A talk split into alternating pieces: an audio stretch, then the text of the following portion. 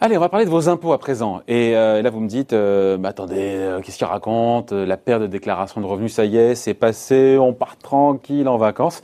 Mais l'été, vous allez le voir, hein, c'est une période où l'administration fiscale reste active et il y a quelques dates à retenir quand même pour passer un été tranquille, tranquille. Bonjour Arnaud. Bonjour David. Ça va?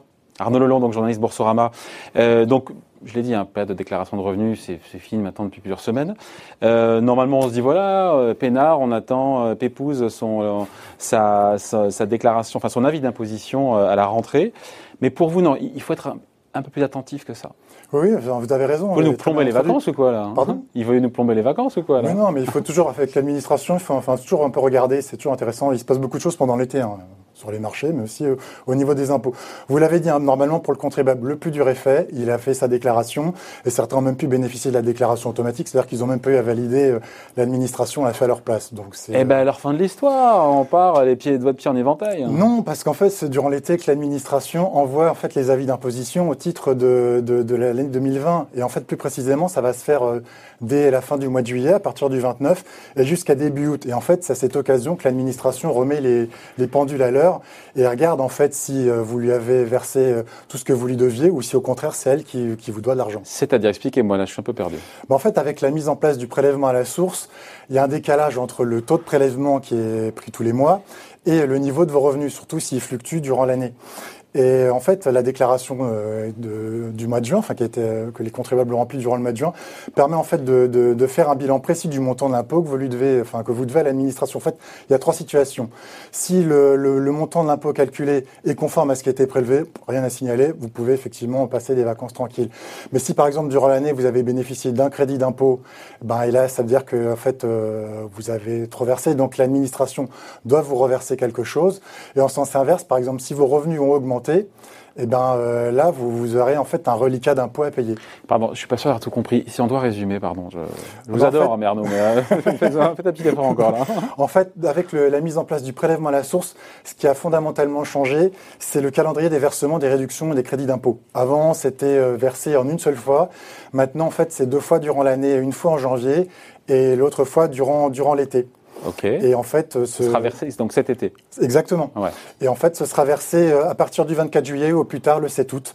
Et en fait, ce sera directement crédité sur votre compte par, par l'administration fiscale à la condition qu'elle ait vos coordonnées. Oui, évidemment. Euh, ça, c'est plutôt la bonne nouvelle quand on doit recevoir un chèque. Par contre, dans l'autre sens, ceux qui doivent de l'argent aux impôts, pour ah, le coup, ça arrive aussi. Ça, oui, oui. en fait, là, l'administration euh, effectuera le prélèvement en fait à la rentrée le 25 septembre. Alors, euh, si le, le, montant dû est inférieur à 300 euros, elle le fera en une fois. Et si ce montant est supérieur, elle va étaler les prélèvements de septembre à décembre. Ok. Il y a d'autres choses à vérifier cet été? Est-ce que vous vous souvenez des déclarations de Gérald Darmanin sur, euh, sur le droit à l'erreur?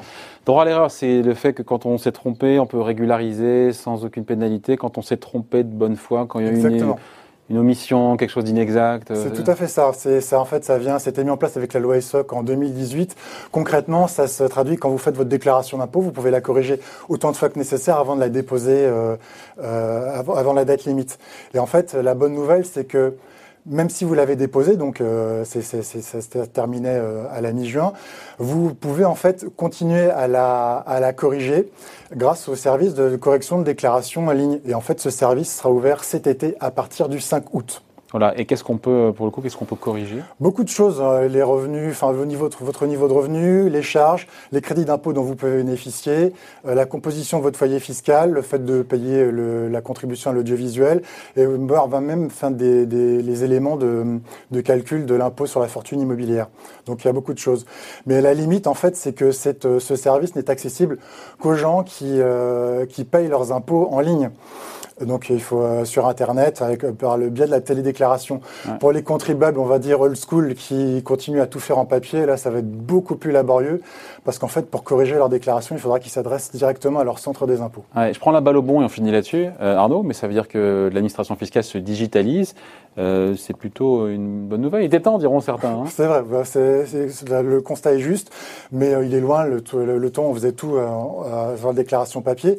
Mais enfin, je voulais juste finir sur, sur ouais. certains chiffres. chiffre, c'est que par exemple sur les 23 millions de contribuables qui ont utilisé la télédéclaration, euh, vous savez combien ont, ont, utilisé le service de correction en 2018 Non. Seulement 300 000. Ah. Ça représente à peine 1% des contribuables.